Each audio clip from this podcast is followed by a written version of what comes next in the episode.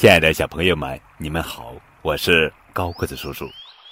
汉字作为中华文化的载体，对传播中华文化发挥了重大的作用。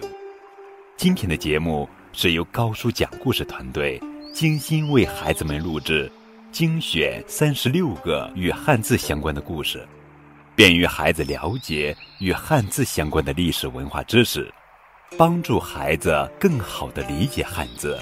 轻松学好汉字。第六个汉字故事：水。饮水思源。庾信是魏晋南北朝时期人，他是一位朝廷命官，出使梁，奉梁元帝的命令出使西魏。但就在他出使西魏的过程中，西魏。竟然以迅雷不及掩耳之势灭了梁国。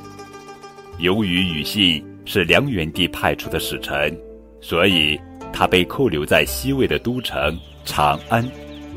西魏知道庾信是一个有才干的人，一心想启用他，不肯放他走，还封他做车骑大将军。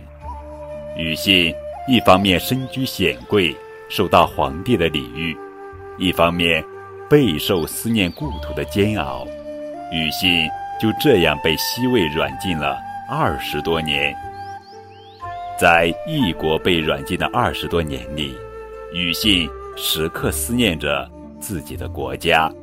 期间，他写下了《征调曲》，其中写道：“落其实者，思其树；饮其流者，怀其源。”意思是，当他吃果实的时候，会想一想这种果实的果树；当他喝水的时候，会想想这流水的源头，正如他对自己的国家一样。